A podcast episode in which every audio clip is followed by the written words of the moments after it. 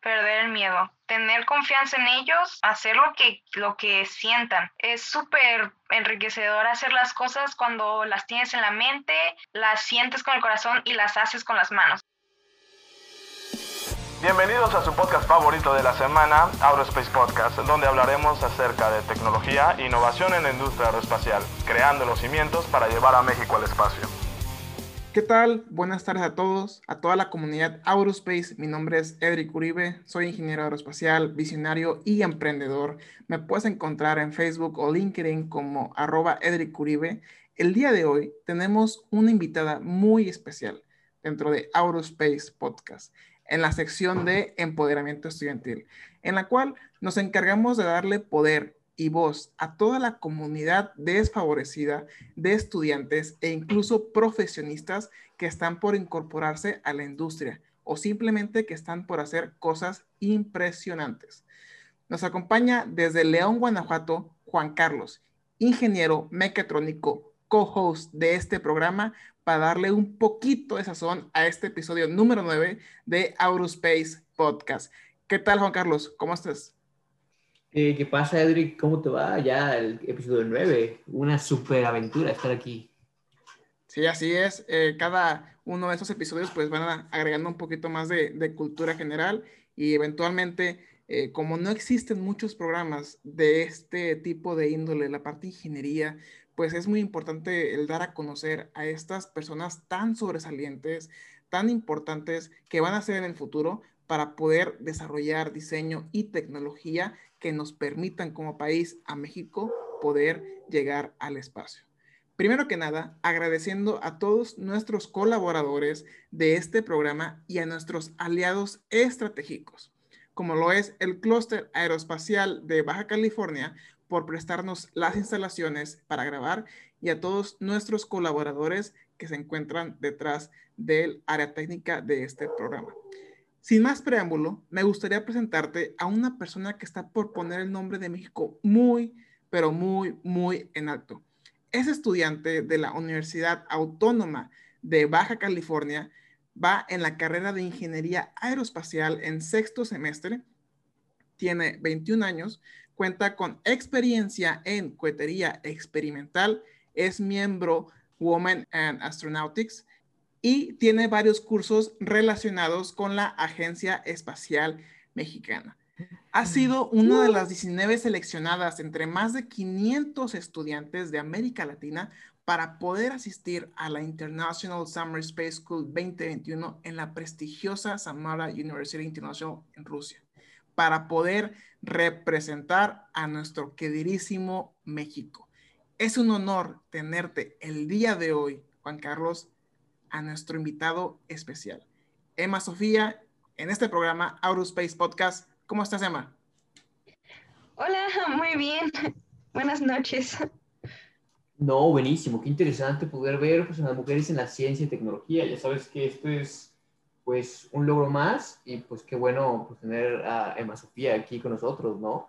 Imagínate todo lo que le podrá compartir a, pues, no solo pues, la audiencia en general, sino a, pues, mujeres y niñas que, que pueden estar por ahí eh, pues, con ganas, ¿no? De formar parte de esta gran, gran este, comunidad de ingeniería o ciencia y tecnología. Por supuesto. Juan Carlos, como siempre, ¿alguna pregunta en particular para Emma para poder romper el hielo? Claro, este, me, interesa mucho saber cuál, cuál fue tú el, el, el, punto clave en el cual tú decidiste pues enfocarte en, en, en, ser, pues antes que ingeniera, tal vez como pues en eso, centrarte un poco más en, el conocimiento pues de, de, de, la tecnología, ¿no? ¿Qué, ¿Qué, fue lo que te hizo tu, tu punto para que dijeras, yo sea lo que sea, voy a hacer esto sin importar nada? Ah, yo siempre me fui más por el lado, a mí me encanta la organización, me encanta organizar cosas, me encanta administrar mis tiempos y, y cuando yo supe mucho sobre la carrera de ingeniero espacial y en general las, las ingenierías, pues cuando yo tuve ese primer acercamiento fue cuando vi a Dorothy Ruiz, que es una ingeniera aeroespacial de, de la NASA y que es controladora de misiones espaciales. Entonces, eh, ella platicaba mucho sobre cómo tiene que ser esa coordinación, cómo tienes que saber expresarte, hablar, eh, trabajar bajo presión, aparte de todo ese conocimiento tan maravilloso de las ingenierías, sino más que nada trabajar en equipo. Entonces, eso fue lo que más me gustó de la ingeniería, de que se trabaja en equipo, o sea, no haces tú todo solo, siempre se trabaja en equipo. Entonces, bueno, en todas partes se trabaja en equipo, pero la verdad yo me quise enfocar más en la parte de ingenierías y, y fue por eso que, que decidí aeroespacial y, y, en general las ingenierías, porque creamos al fin, o sea, salimos de la teoría y creamos algo práctico y en equipo. Cool. Y, y por ejemplo, eh, como comentaba Edric, este, pues te vas este, este, este verano, ¿no? A, a la International este, Samara State Aerospace University. Este, no sé, ¿cómo, cómo, fue, cómo fue que, que, te, que, te, enteraste primero que existía pues este, este, este, este evento, este curso de verano? O sea, ¿cómo, cómo, cómo supiste que todos los que había estaba este en esta pues, prestigiosa universidad de Rusia? Que, que hay que comentarlo. Ah, es curioso cómo me enteré y cómo pasó todo esto, eh, porque uh, yo estaba estudiando alemán y dentro de mis idiomas que, que, quería estudiar era también el ruso. Así que me metí a investigar sobre cómo poder estudiar ruso y en asociaciones y me encontré con ALAR.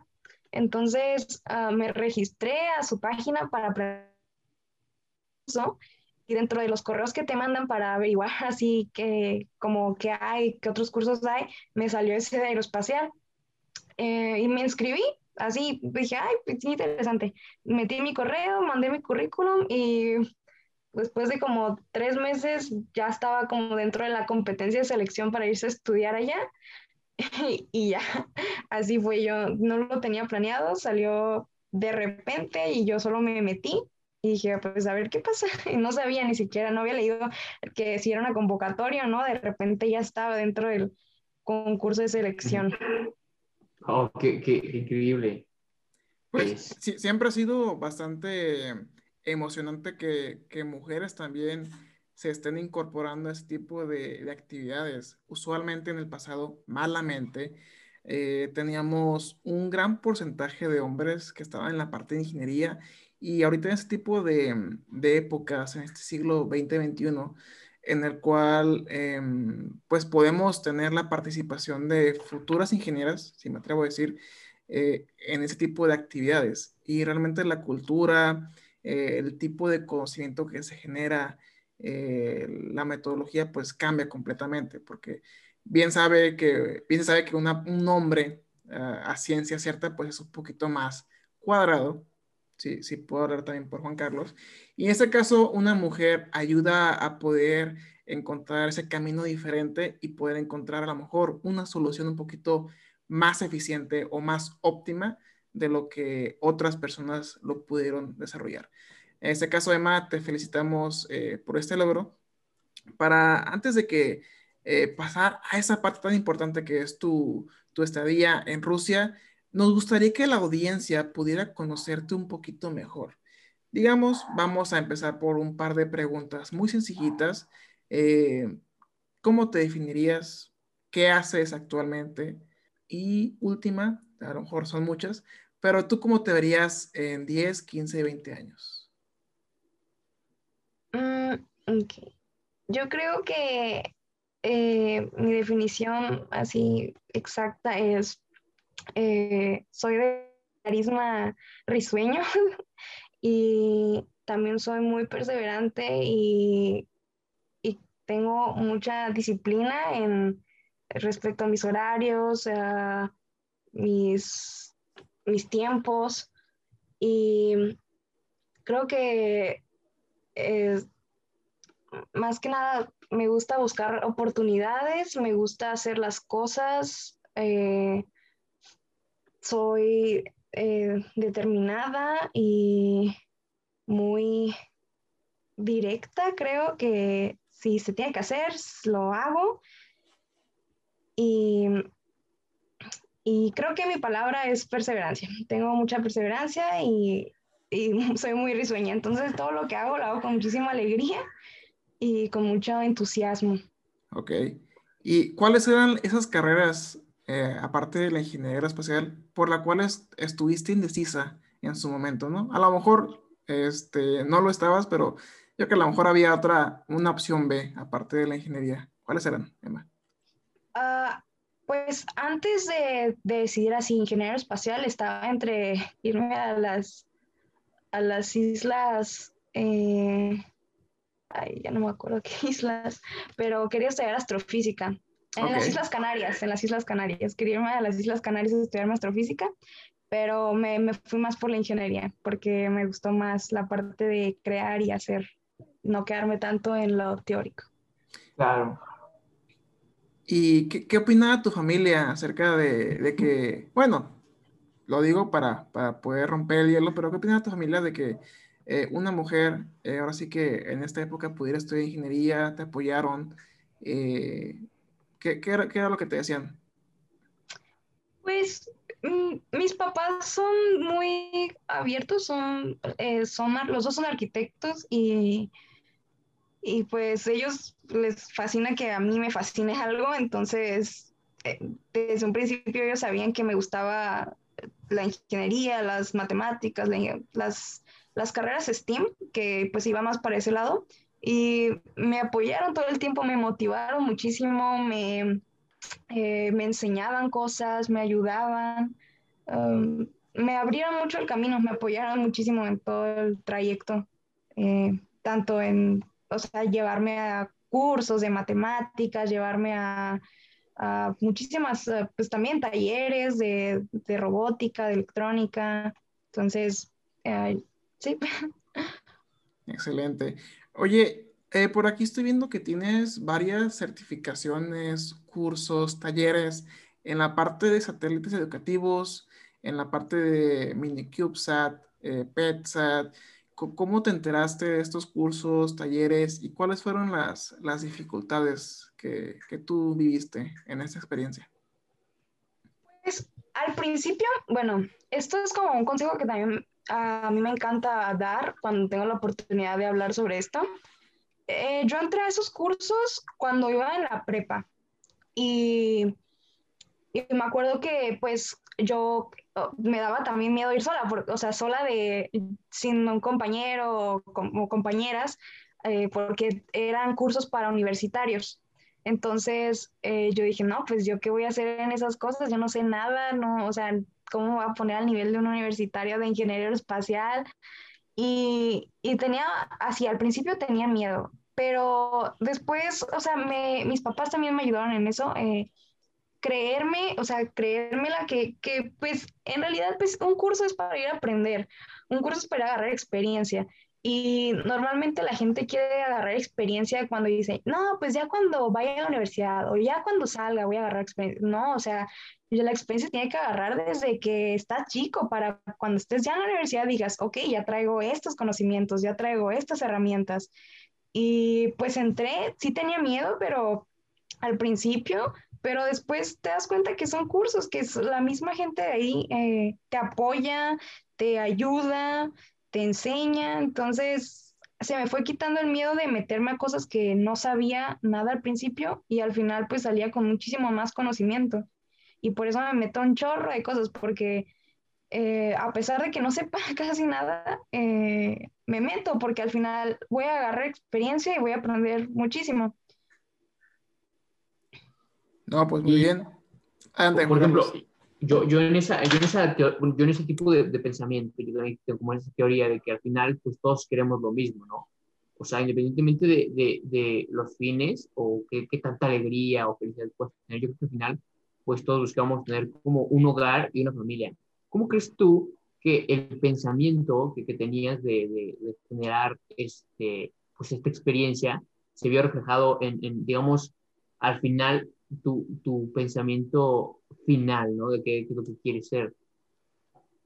Porque, por ejemplo, yo en lo personal digo, pues al final del día siempre tuve como ganas de hacer cosas, pero esas cosas tal vez lo buscaba con un fin más grande al final. Y pues sí, como dices, no es, no es solamente terminar la, la carrera, ¿no? O sea, como, ¿qué es tú el, el siguiente paso que, que, dirías que, obviamente, pues terminar la carrera para ti ya es como, pues prácticamente lo que está pasando, sino cómo, cómo, cómo tú reflejas eso al final, ¿sabes? Mm, yo creo que perderle miedo a las oportunidades, a lo que se presente y eh, tener perseverancia en todo lo que llevas. O sea, eh, muchos se sienten como angustiados porque dicen, ya estoy terminando, no sé nada, o preocupados, pero al final todo está ahí, o sea, el conocimiento está ahí, eh, más allá, el conocimiento está más allá del salón de clases, más allá de las ecuaciones, libros, cuadernos, todo lo que estudiaste, todo lo que llevaste en el salón de clases, eh, creo que va, más allá, como en los proyectos. Cuando haces un proyecto, sí te queda el conocimiento eh, de lo académico, de las partes de que se desarrolla un proyecto, pero te queda más, creo que la parte de saber trabajar en equipo, la parte de saber comunicarte asertivamente, la parte de eh, coordinar un proyecto y pues ya. Claro. Bueno, y por, ahí, por ejemplo, ¿qué, ¿qué, es lo que más aprenderías de tus, o sea, tus aprendizajes, digamos, del fracaso? Eh, no sé, por ejemplo, de que ah, tal vez explotó por ahí varios CANSATs o, este, no sé, de que se pidieron tarde el, este, no sé, alguna, alguna, alguna anécdota divertida que tengas que, que, te gustaría compartir, porque creo yo que al final del día esos fracasos son, son muy divertidos y la perspectiva en que la ves, ¿no? Si te pasó ayer, ¿no? El, no sé, ayer fracasaste, ¿no? De que se te olvidó y perdiste todo, pues duele, pero ya hoy, pues a lo mejor dices, bueno, al final estuvo divertido, ¿no? Sí, pues como, como dicen, ¿no? Que aprendes más de los errores y fracasando. Eh, por ejemplo, tengo, tengo un chorro, ¿no? Eh, de, yo cuando empecé con todo esto de los cohetes, o sea, mis primeros cohetes llegaban a enterrarse hasta el centro de la Tierra porque no habría el sistema de recuperación. Entonces, eh, de, todo, de cada uno de esos errores fui aprendiendo algo eh, muy importante a, como si me hubieran salido bien a la primera. Si me hubieran salido bien a la primera, jamás hubiera entendido, yo creo, cuál, o sea, qué me hubiera fallado después. Y con todos estos errores, eh, pude llegar a un desempeño final eh, para que salga bien el proyecto y saber eh, detallitos y poder ayudar a los demás en esas partes donde uno dice, ¿qué, qué, cómo es, por qué estoy mal aquí? Y entenderlo pues de experiencia propia. Por ejemplo, en, ese, en esas veces que mis cohetes eh, pues estrellaban, o sea, no, no salía el sistema de recuperación, pues eran cosas muy, muy, muy chiquitas que si me hubiera salido bien, jamás me hubiera dado cuenta. Eh, por ejemplo, la cuerda de, para cuando expulsa el paracaídas tenía que ser el doble del, del, tamaño del cohete, no, no nada más, yo lo hice el tamaño de mi cohete, entonces cuando se quiso expulsar, pues no salió lo suficientemente largo para que saliera el paracaídas, etcétera, pero, pero jamás me hubiera dado cuenta, si me hubiera salido por suerte, jamás me hubiera dado cuenta que tuviera que ser el doble o porque no, no te dicen libros ni nada, o sea, es como ya eh, cositas que vas agarrando como callo y dices, ok, hazlo acá, esto ya es por experiencia, hay que hacerlo así. Sí, ¿no? de, que, de que si no te dices, no te das cuenta o hasta que ya se te, se te cayó. No, te, pueden te entender muy bien. Yo también participé en un concurso de cohetes de la Agencia, de la, de la Agencia Espacial Mexicana y, e igual, exactamente lo mismo. Probamos uno y, y ya sabes que te toma a romar muchísimo pues todo el tanque, ¿no? y se iba cayendo y de que un compañero lo quiso agarrar con la mano, imagínate, casi se rompe el dedo ahí, se le rayó todo el dedo y... Pero sí, o sea, obviamente al final son esos errores lo que te hacen entender, pues que la ingeniería no es nada más, pues, cosa de niños, ¿no? O sea, digo cosa de niños porque, pues, si te cae encima, ¿no? Pues no sé cuántos metros volaron los tuyos, pero, pues, a, a, esa velocidad, bueno, con ese peso y esa velocidad, pues sí, sí pueden ser un poco peligrosos, ¿no? Pero, claro, entiendo que el proceso es lo que mejora si, si, si no te manchas o si no, pues este fracaso no puedes entenderlo, ¿no? Sí, y pues gracias a todos esos errores que fueron bastantes, o sea, suena como que, ah, ya lo logró, pero no, o sea, sí fueron bastantes eh, tropiezos y aprendizajes eh, realmente son divertidos, ¿no? Que, que, pase algo con tu cohete es, es divertido porque pues normalmente esperas que, que, pues vuele y todo y eso es muy emocionante, pero también es, divertido pues que te explote, que, que pase lo otro y, y eh, pues no, es, es, muy divertido aprender de, de, tus errores y al final pues ahorita soy la primera mexicana en certificarse en, en, en Trípoli, que es la Asociación de Cohetes de Alta Potencia. Eh, Órale. ¿Qué, nos ah. pudieras platicar sobre eso de Trípoli? Ahorita haciendo, teniendo aquí eh, como invitada de honor a la, a la primera mujer en certificarse a nivel 1. ¿Cómo fue la experiencia?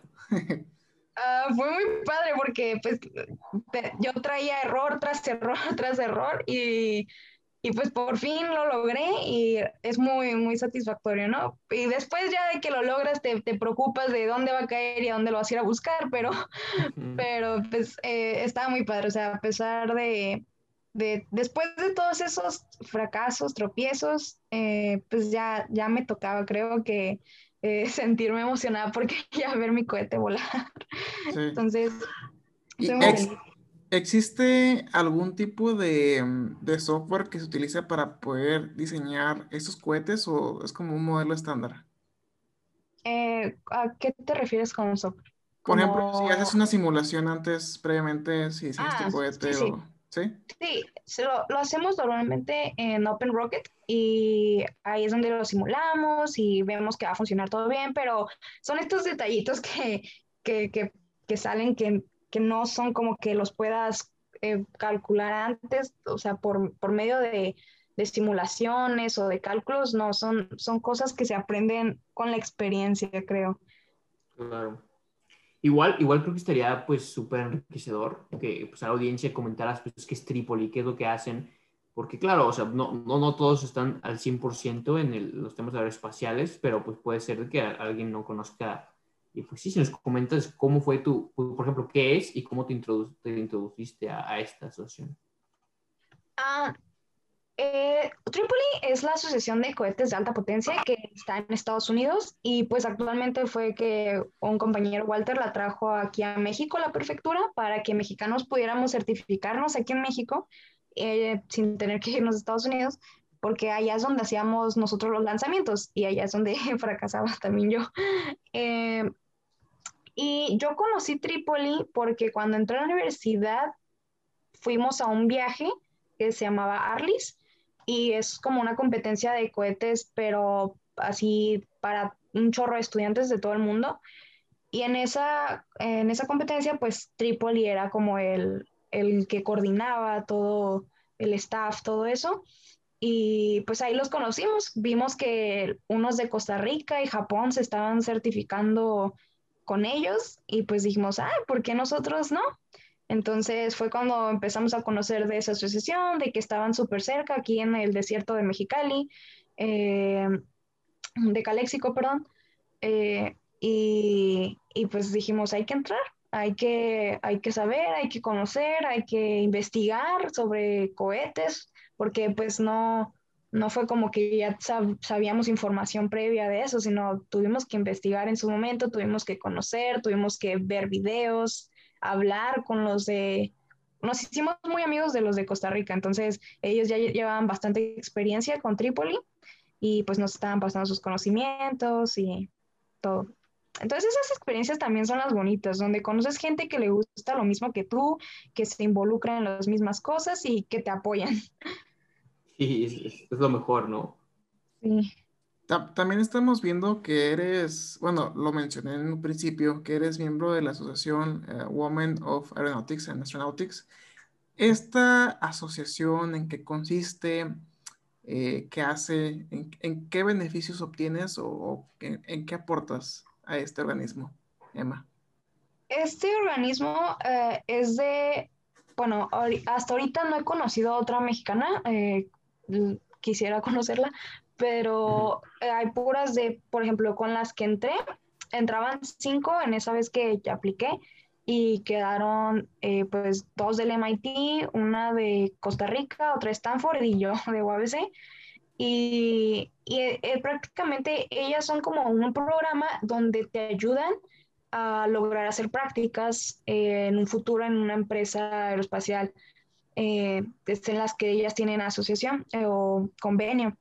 Entonces, te preparan tanto como en lo académico, en lo profesional, y al mismo tiempo que te preparan, tú también tienes que como regresarlo, eh, todo lo que te, te enseñan, tienes que regresarlo, esos conocimientos a, a, otras personas, o sea, compartir lo que estás aprendiendo, pero de manera, eh, tratar de todo ese conocimiento que es un poco más avanzado, tratar de simplificarlo a personas que pues no, no lo comprenden muy bien, pero esa, esa, eh, es, esa habilidad que te, que te hacen eh, pues desarrollar de, de, poder transmitir lo que conoces a, a un nivel menor, está muy padre porque pues mm, es, es, como cuando dicen, no, no lo sabes hasta que lo puedes enseñar de, otro, de una manera más simplificada.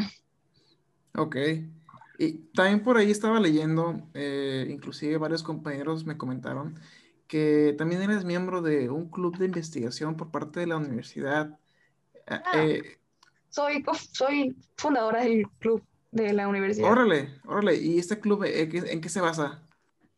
Uh, pues lo creamos yo y Walter porque, pues principalmente porque yo ya, yo ya sentía que ya nos íbamos, yo soy menor que ellos, pero igual sentía que debía dejar algo en la universidad, es lo que trataba de explicar allí con los de UA, que, o sea, tú, lo que tú debes hacer es dejar algo, ya que te están enseñando algo, tú debes compartir eso. Entonces, yo quería más que nada dejar a mi universidad, cuando ya vaya a egresar, eh, dejarle algo, un club donde pudiera pasar todos estos conocimientos que he aprendido a lo largo de la carrera, a lo largo de mi trayectoria como estudiante, eh, poderlos pasar a, siguientes generaciones y que pues permanezca, porque he, escuchado que en todas las universidades hay como un club de, de algo, o sea, de investigación, de, de, robótica, de algo, de ingenierías, y pues dije, ay, ¿por qué en la universidad de aquí, o ABC, que es muy eh, pues es muy importante a nivel nacional y también tiene, está reconocido a nivel internacional, pues porque no tiene un club, ¿no? De, de esto. Así que decidimos formarlo y, y, meter muchos proyectos para que siempre esté circulando esta pues información y que estén agarrando experiencia los chicos. Excelente. Y este, ¿tú crees que existe un patrón de los estudiantes de ingeniería aeroespacial que son los estudiantes, por así decirlo, que más proyectos extracurriculares hacen a comparación de otras ingenierías? ¿O realmente tuve la, la suerte de poder entrevistar a, a, a, lo mejor de lo mejor? ¿Tú qué opinas? ¿Compartes la, la opinión o, o, es diferente? Ay, pues yo espero que sí, espero que sí haya mucho movimiento en esta parte de que, que, pues no conozco a más personas que me digan, oye, yo también estoy metido en esto, porque sinceramente me cuesta mucho trabajo cuando voy a meterme un nuevo proyecto, me cuesta mucho trabajo encontrar a alguien que también quiera unirse, porque está todavía esa parte que yo por suerte o gracias a algo, a alguien, que, que, yo aprendí cuando pues, estaba en la prepa y que dije, le entro aunque no sepa nada, ¿no? Entonces, todavía yo sigo escuchando esto de, no, cuando esté, cuando ya salga de la universidad, voy a meterme a algo porque ya voy a tener experiencia. O cuando ya vaya en el último semestre, ya voy a meterme a algo para, para ya tener experiencia. Y no, o sea, la experiencia la tienes que hacer durante la universidad eh, para saber al final, o sea, para al final tener algo. Entonces, mucho, sigo escuchando eso de me da miedo entrar a este proyecto, me da miedo entrar a este concurso, me da miedo, eh, no tengo tiempo para llevar la escuela y para llevar proyectos. Entonces, uh, sí he tenido muchos conflictos para armar mis equipos para convocatorias y proyectos, pero, pero pues al final te encuentras a alguien que también aspira a lo mismo por ahí. Excelente, Ma. Pues ahora sí que me gustaría mucho darte algunos reconocimientos. No todas las personas se ponen la tarea de, de ser líderes, porque en este caso eh, eres una líder, tengo que decirlo. Tienes que poner el ejemplo, tienes que ponerte ese saco en la espalda para que otras personas, otras mujeres también, te tomen como referencia, así como tú en el, en el pasado tomaste como referencia a la, a la astronauta. Yo considero que va a haber mujeres, inclusive hasta hombres, que van a, recordar el nombre de Emma Sofía García este, y vas a quedar inmortalizada pues como una mujer que realmente puso esa semilla en, la cabeza de varias personas para poder romper con ese miedo de hacer las cosas. Así como tú comentabas, de que hay muchas personas, hay muchos estudiantes que no deciden hacer las cosas por miedo. Yo creo que comparto las mismas, los mismos pensamientos, la misma noción que contigo, porque el miedo es algo que te detiene, es algo que te pone una barrera enfrente tuya pero es importante también descubrir qué es lo que te apasiona, qué es lo que te puede ayudar a romper con esa barrera, con ese miedo de hacer las cosas. Si encuentras algo tan importante para poder eliminar ese miedo o inclusive no solamente eliminarlo, hacer las cosas pero con miedo, yo creo que vas a, estar en el mejor camino. Entonces, sin más que decir, vamos a pasar a la parte más importante, a la parte en la cual, Emma, estamos súper agradecidos de poder tener esta entrevista contigo, que es la parte de Samara. En el principio de este podcast, tú ya nos platicaste cuál fue esa emoción, por qué decidiste aplicar y cómo aplicaste. Pero si nos pudieras platicar el procedimiento y si fueras eh, si pudiera ser lo más específica posible, lo más minuciosa, para que otras personas que ahorita te están escuchando y que te están por escuchar, bien pudieran en los próximos eventos, en los próximos años de esta estadía, de este intercambio, estas personas también pudieran saber el procedimiento exacto y todo lo que conlleva. Entonces, platíquenos, Emma, ¿cuál fue este procedimiento de principio a fin. Ok, el procedimiento, uh, ok, pues eh, siempre yo, desde un inicio siempre he estado, me encanta, yo uso mi Facebook prácticamente nada más para saber noticias sobre ciencias espaciales, entonces tengo así a la NASA, un chorro de, agencias, a la ESA, de la Roscosmos, eh, que y a diferentes universidades, ¿no? Que han destacado en esa parte de proyectos espaciales. Entonces, muchas veces ahí es donde me entero de las convocatorias, de los cursos, de lo que hay. Y en, en mi caso, yo, yo quería aprender ruso, entonces me metí a, a lo que es como ALAR, que es como una asociación que el intermediario entre México y Rusia y esa universidad. Entonces, eh, me metí por eso, pero eh, cualquiera puede meterse a investigar sobre cursos que, que les guste, que en relacionado al aeroespacial o relacionado a algún idioma que quieran aprender. Y siempre va a salir, salirte algo relacionado a lo que, a algo que quieras aprender. Entonces, en mi caso, pues yo me encontré a, a, LAR y a, que estaban dando cursos, bueno, que iban a dar un, un Summer Space School allá en su Universidad Estatal Samara y me metí, pues así, vamos a ver qué pasa, qué es esto. Yo pensé que iba a ser como en línea, que iba a ser un curso como de los que ya he tomado de talleres, algo, algo tranquilo. Y cuando ya entré a este proceso de selección, eh, pues, pues no, sí había que trabajar en tareas, en exámenes, que estudiar. Y sí estuvo difícil, o sea, sinceramente a mí se me hizo difícil porque pues al final vi muchos que ya eran como, ya, ya eran, bueno, cuando usted dijo eso que eran de, de Latinoamérica, pues sinceramente eran de todo el mundo, eran eh, yo, o sea, se veían las listas, tú competías contra de Alemania, contra de la India, contra de Francia, de un chorro de partes del mundo. Entonces, al principio sí te asustas, ¿no? De como yo estoy compitiendo contra pues, personas, ingenieros de otras partes del mundo. Y eso te asusta y a veces por eso decides salirte pero pues si sigues adelante sin miedo a ver qué pasa, eh, disfrutar la experiencia, disfrutar ese camino, eh, ese camino de aprendizaje, pues, pues todavía no tienes un, un, más bien ya tienes un no, hay que buscar el sí. Y, y ok, el proceso de selección sí fue difícil, sí fue eh, tareas, estudiar, exámenes, y tuve que aprender cosas nuevas, tuve que platicar con, con, personas que estaban muy avanzadas en estos temas para que me explicaran. Y, y ya. O por ejemplo, en, esa parte de la, de la dificultad, ¿qué, qué, qué, puedes decir específicamente que se te hizo difícil? Porque, pues digo, así como tú no sabías, pues la gente que nos escucha, pues tal vez menos o tampoco sepa. Y pues imagínate, ¿no? Que les digas, este tema no sabía, se me complicó mucho y pues, no sé, tal vez un wiki search ahorita en la, en, en, en, el, en el, mientras nos escucha, pues a lo mejor igual le abre curiosidad a alguien, ¿no?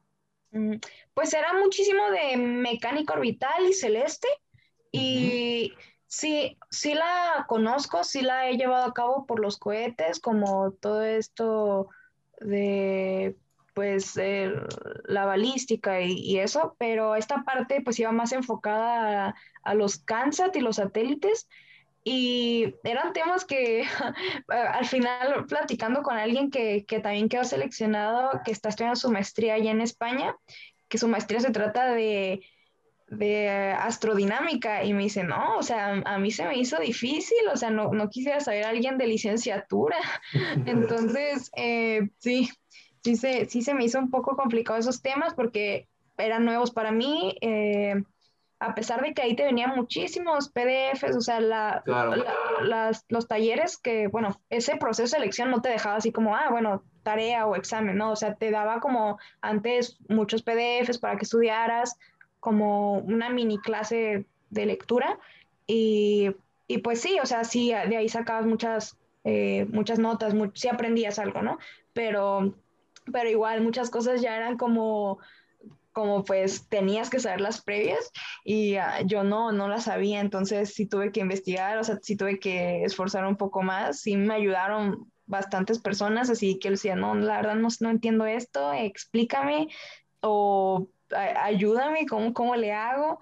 Y pues sí, tuve ayuda y, y, pude hacerlo porque es lo que les digo, bueno, a, a mí todo respecto a la ingeniería siempre me ha gustado hacerlo en equipo y, y pues nada, eh, eso fue lo que se me hizo más difícil, ¿no? Eh, es el proceso de selección y por eso estoy un poco nerviosa al irme, porque pues si se me hizo difícil el proceso de selección, no quiero ver las clases allá en Rusia, pero, pero uh, yo tengo otro objetivo, o sea, sí voy a aprender muchísimo allá, pero mi objetivo principal también es que ya la UABC ya quiero que lance un, cap, un CANSAT, un CubeSat al espacio y tal vez hacer un convenio con la Universidad de allá de Samara y poder eh, hacer algo ya para lanzar un, un, un, satélite como universidad. Es una excelente iniciativa, te felicito. Yo creo que esta, esta gran oportunidad te va a ayudar a, a poder crear nuevas eh, colaboraciones. Desconozco si ahorita la Universidad de Samara en Rusia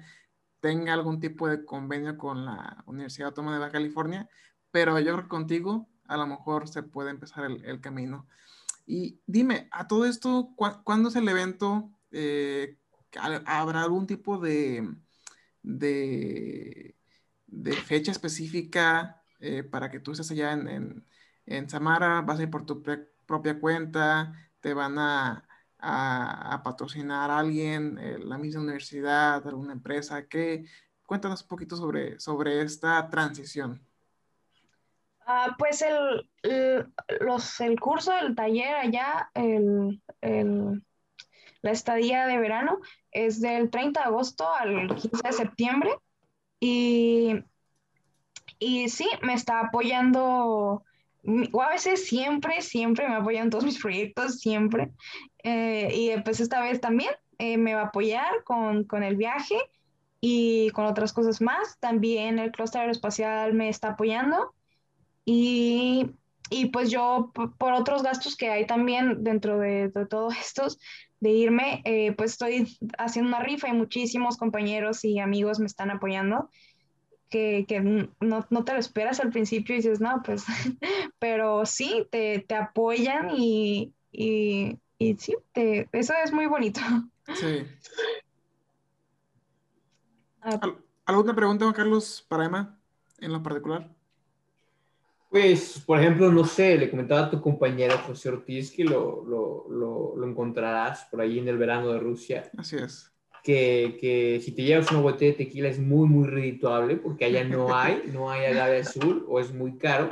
Entonces, pues aquí un, un, un simple Don Julio te puede dar este, allá un tres o cuatro veces el valor, ¿no? Y bueno, al final, si no lo logras rifar o vender en Rusia, de que con rusos, tus profesores, imagínate de que una rifa entre profesores, pues si no, pues se lo toman. Pero no, sí, sí te, te, saca, una, una, buena ganancia, ¿eh? Digo, aparte siempre es un reto. ¿A ti, ¿A ti que te gustan los retos? Imagínate llegar con un ruso de que, hey man, I have the perfect Don Julio for your party, bro. O no sé, si vas a hablar en ruso, pues le hablas en ruso, ¿no? Pero imagínate, sí, sí, sí te saques un 3, 4 veces por ciento lo que te costó aquí, ¿eh?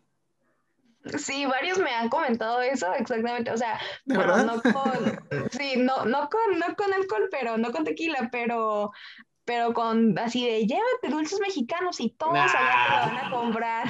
No, no, eso no compran. ¿Cómo crees que sí. dulces?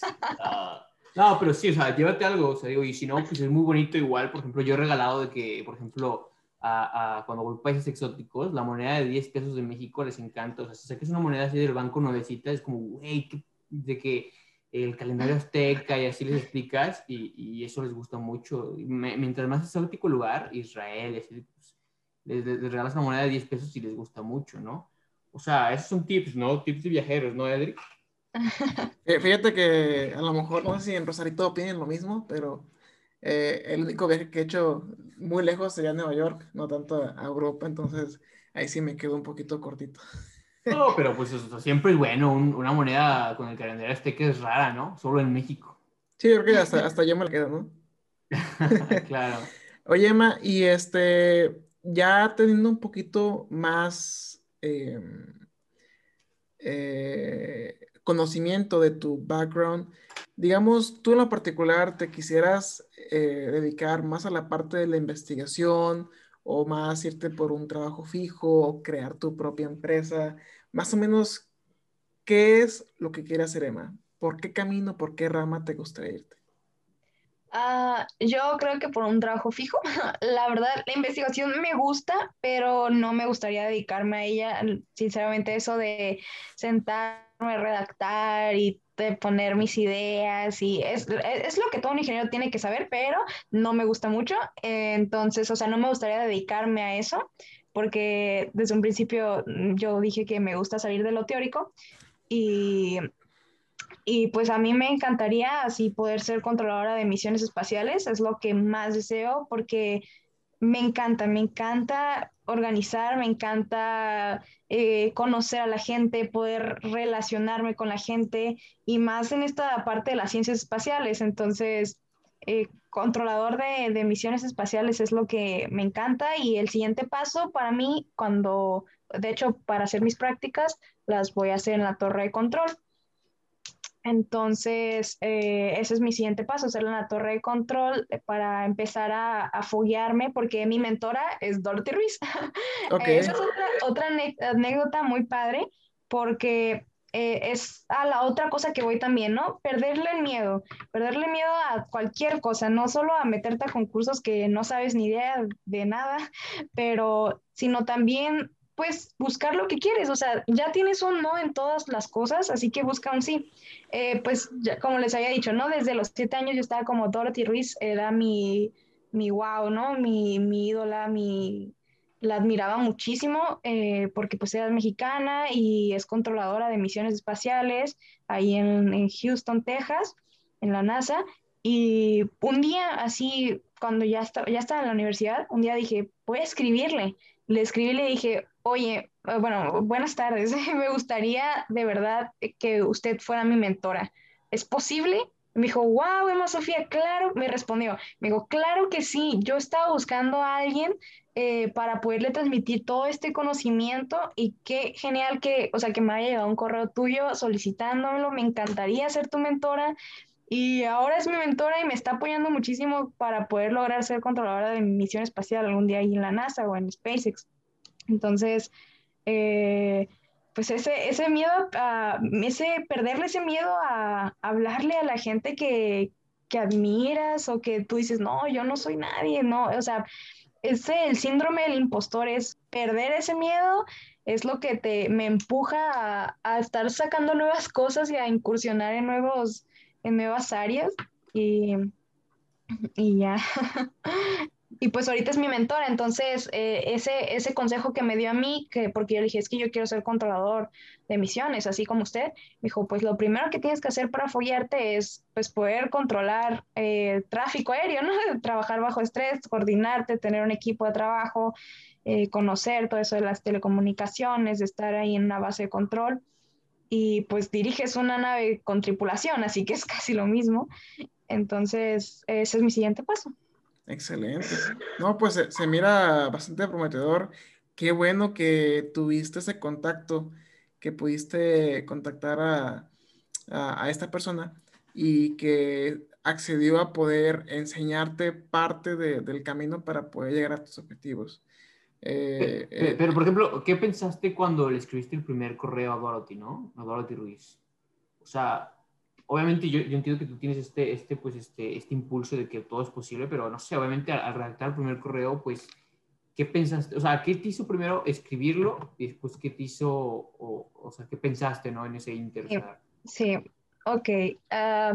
mira, de hecho, esto fue cuando inició la pandemia.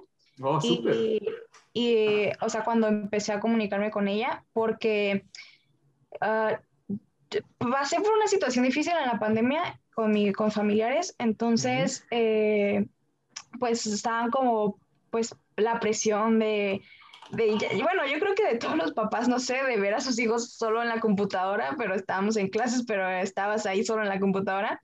Entonces, eh, pues sí, sí me decían como, oye, yo creo que ya deberías entrar a trabajar, métete a la, a la industria, ya, ya entra, y así, y, y me decían, o sea, sí hubo muchísimos comentarios como, oye, ¿sabes qué? Ya deja ese sueño de la NASA, ya deja ese sueño de, lo espacial, o sea, métete ya a la industria, conoce ya desde adentro. Y no digo que esté mal, o sea, conocer la industria, ah, la industria también, para cada quien tiene sus sueños, cada quien quiere hacer lo que quiere, o sea, cada quien puede sacudir las industrias espaciales y aeroespaciales y aeronáuticas y hacer un trabajo muy bien pero yo no, no, era mi sueño, ¿no? O sea, no era, no era lo que yo quería. Entonces me frustró un poco así de que dije, tal vez, tal vez sí, ¿no? Tal vez sí ya tengo que dejar todo esto de mis sueños, de mis cohetes, de mis cursos, de los Kansas, de cualquier cosa que de mis sueños. Pero así por esa impotencia de que dije, ya, o sea, déjalo todo, dije, ¿sabes qué? Voy a escribirle a Dorothy Ruiz a ver si, si es posible, así como si es posible que yo, así siendo mexicana, siendo de aquí de Baja California, siendo, no sé, de este semestre pueda lograr hacer, hacer algo de, relacionado a las ciencias espaciales. Eh, y le escribí, le dije así directa porque estaba como molesta, entonces le dije, oye, ¿puedo ser, me puedes ser mi mentora, por favor? Y me respondió, entonces de ahí empezó todo, de ese impulso de, de, que yo dije, si ya, si ya no me responde es porque ya no voy a poder seguir, ¿no? O sea, ya voy a dejar esta, voy a dejar los cohetes, voy a dejar, ya me voy a poner como... a a meterme a la industria. Entonces, dejar esa parte de mi sueño como espacial, mi sueño de ser controlador de misiones, pero me respondió, entonces ya me, me, agarré a él y ya no voy a soltar este sueño. Qué bueno, me, da mucho gusto. Muy bien, Emma. Pues ahora sí que nuevamente felicidades eh, por toda tu trayectoria. ¿A, qué, ¿En qué semestre, ahorita que me pongo a pensar, eh, con lo de la pandemia, ¿en qué semestre estabas o cuál fue tu último semestre presencial en la universidad? Cuarto. ¿Tercero? ¿Cuarto? Sí. Ok. Dije, estaba sacando cuentas, dije, a lo mejor entró en, tercero de la pandemia y, se va a graduar desde la computadora. Este, pero, pero así son las cosas ahorita, ¿no? Esperemos que, en los próximos meses se, se mejoren las cosas. Muy bien, Emma. Pues gracias por compartir la, la, experiencia. Vamos a pasar a la última parte de esta entrevista. Van a hacer un poquito de, preguntas generales. Por ahí Juan Carlos tiene las suyas, yo tengo las mías. Voy a empezar por la primera de ellas, que es, ¿cuál es tu comida favorita? Emma. Ay, genial. Em, me encanta el fettuccine. Me encanta el fettuccine, es lo que wow, me fascina. Y sí, el fettuccine con, con pollo, con pollo. Con pollo, ¿eh? Sí. Oye, pero, tú lo preparas o cómo le haces? O sea, bueno, Ah. lo, lo puedes pedir, pero ¿cómo, cuál- cómo, cómo, cómo llegaste al fettuccine? Ah, ay, bueno, yo la verdad soy un desastre en la cocina. eh, no, no, no, no me meto a la cocina porque sí, sí, debo aprender antes de irme a Rusia porque pues quiero también preparar algo por allá, pero algo muy mexicano, pero, pero sí, soy un desastre en la cocina, así que yo probé Claro, mi- sí, yo probé mi fettuccine con, con alguien que era muy, muy bueno haciéndolo, entonces Ajá. me fascinó. No, Oye, increíble. ¿y cuál es tu videojuego favorito?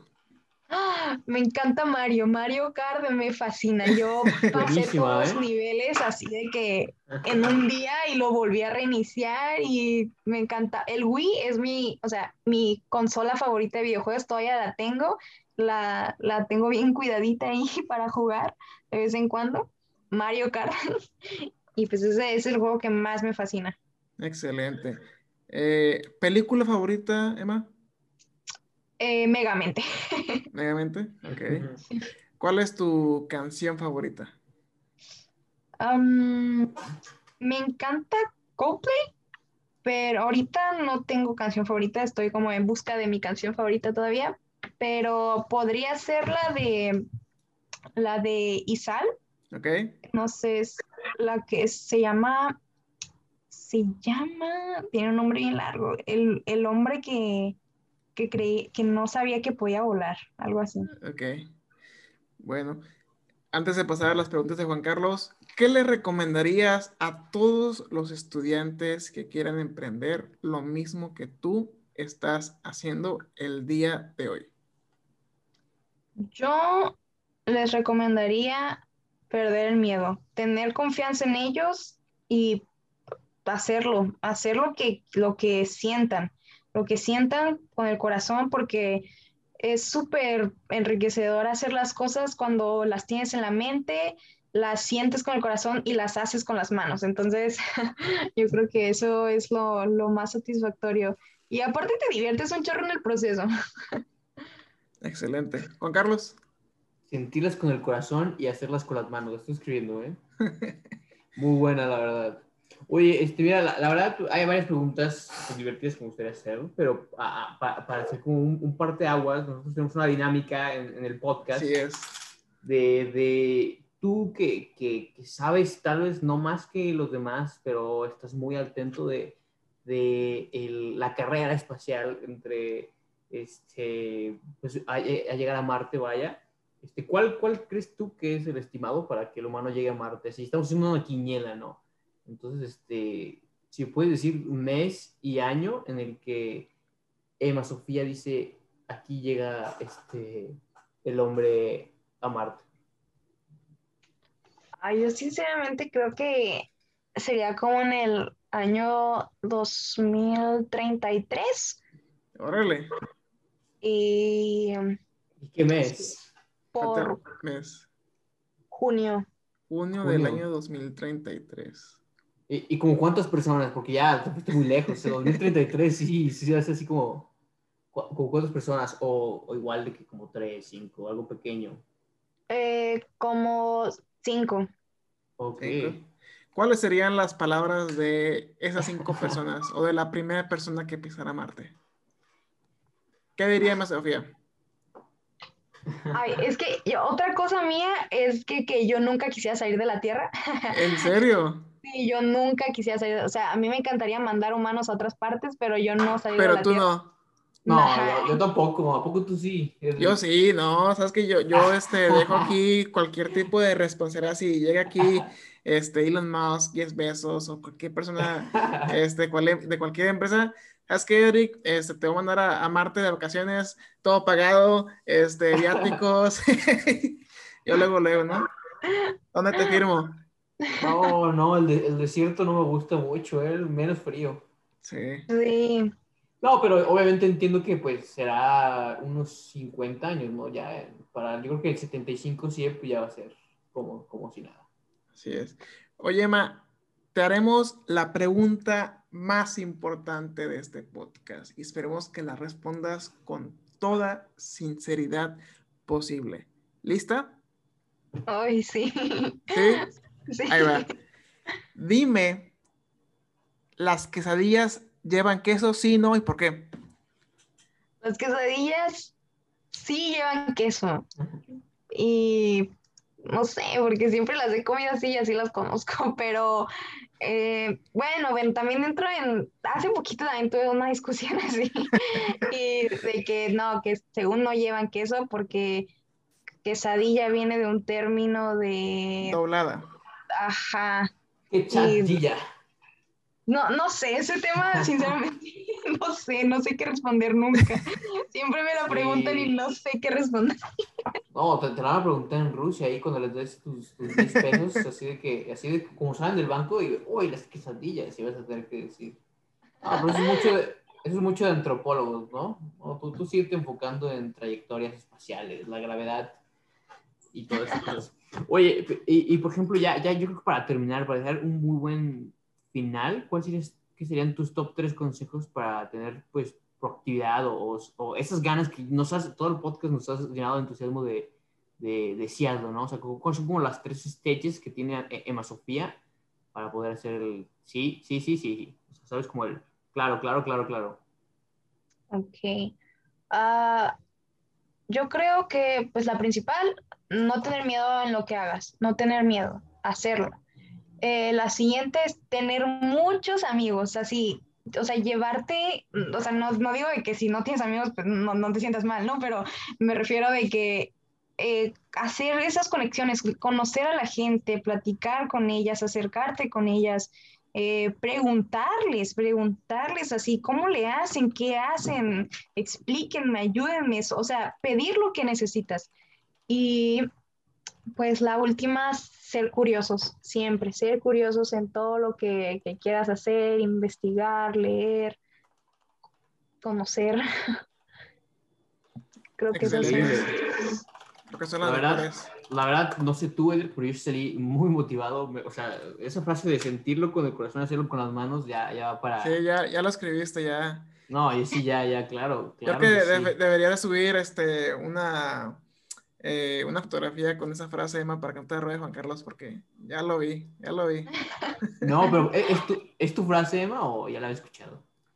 Ah, yo la escuché de, de mis abuelos, que me lo decían mucho, entonces igual y ellos lo escucharon de otra persona, pero me decían mucho así de, eh, haz las cosas con la mente, con el corazón y hazlas con las manos, o sea, conecta todo. Muy bien. Yo, yo la verdad no lo he escuchado, pero me encantó muchísimo, la verdad. Este, así yo creo que deberías, te va a titular este podcast, sentirlo con el corazón y hacerlo con las manos. Pues suena muy bien, la verdad, concuerdo. Oye, Emma, ya para terminar, ¿alguna pregunta que tengas para Juan Carlos o para un servidor, ya sea de, de- de manera general, eh, con, con este episodio, algo que te llame la atención? Am, ah, Juan Carlos es de Monterrey. No, de León. De León, es del Tecnológico de Monterrey, pero está en León. Bueno, o sea, le- leí, nací en la Ciudad de México, pero ahorita estoy en León, pero sí. Ah, ok. Es, que- bueno, es que tu, tu acento está Está Eh, raro, ok. interesante. Um, no, es, es, es agradable tu tono de voz. Eh, y pues, no, no, nada, nada más. Yo creo que eh, se me hacen personas, ustedes, bueno, como los escucho y, y te veo a ti, eh, Edric, eh, pues muy, los admiro por, por ayudar a, a jóvenes, por tener realmente también esa parte de querer hacer las cosas, porque pues yo te conozco, Edric, por, porque te o sea, he escuchado hablar de ti y, y hablan pues cosas súper buenas de ti, ¿no? O sea, que, que, o sea, le has echado muchas ganas, que eh, quieres lograr hacer algo y también estás trabajando en ello. Y no sé, me, me gusta mucho que, que, que- que, o sea, que con- tenga el privilegio de conocer este tipo de personas que también está trabajando en algo y tiene un objetivo y todos queremos impulsar a México hacia el espacio, hacia que, que salga adelante. No, el, el privilegio es nuestro de conocer a la, a la primera mexicana eh, certificada Triple México. No, este, gracias Emma eh, por las palabras. Realmente, yo siempre lo digo, no, esto no lo hago por mí, lo hago por, por mi país. Yo me considero una, una persona muy patriótica. Yo quiero mucho México. Eh, desafortunadamente, pues, algunas oportunidades eh, se pudieran sacar de la mejor manera si todos trabajamos en conjunto. Eh, trato de aportar mi granito de arena y que, que otras personas em, eventualmente también sean lo mismo. Entonces yo considero que también no, no me quiero ganar el, el, mérito de ese trabajo. Es un, em, es un trabajo realizado por todos, por cada miembro del clúster, este, por cada integrante, por cada hora, por cada proyecto que cada persona está invirtiendo eh, en este objetivo. De antemano, gracias Emma por, por las palabras, me hicieron sentir muy, muy bien. Este, qué bueno que, que parte de mi trabajo se aprecie y que se identifique, ¿no? Que, que, que, que, lo poquito o mucho que hayamos hecho, ¿no? Que pues no somos Steve Jobs, no somos Mark Zuckerberg, este, no somos Elon Musk todavía, pero, pero se siente bien, ¿no? Eh, que estudiantes, en este caso pues de menor edad, pues te sigan. Y así como tú eh, seguiste ese momento a Dorothy Ruiz, este, pues te, te, llena de emoción y te llena de, mucha alegría que, que, todo lo que haces eh, tiene un propósito y de que estás haciendo lo, lo, correcto. Entonces, Emma, nuevamente gracias por tus palabras, gracias por tu tiempo, este, por toda tu dedicación. Créeme que comparto muchas de tus virtudes, ese esa barrera de, perderle el miedo.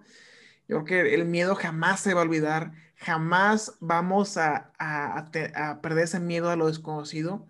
Eh, siempre hazlo con, con, las mejores intenciones y como tú dices, haz los mejores amigos o crea las mayores relaciones posibles y eso es lo que te va a llevar al éxito. Emma, ¿En qué parte te podemos contactar? ¿Cómo es que la gente, así como tú te contactaste con Dorothy Ruiz, cómo una persona ahorita de la carrera de ingeniería espacial en cualquier parte del mundo, en, cualquier parte de México, te pudiera echar un correo, te pudiera mandar un correo, perdón, y pudiera decirte, ¿sabes qué? Emma, quiero que seas mi mentora.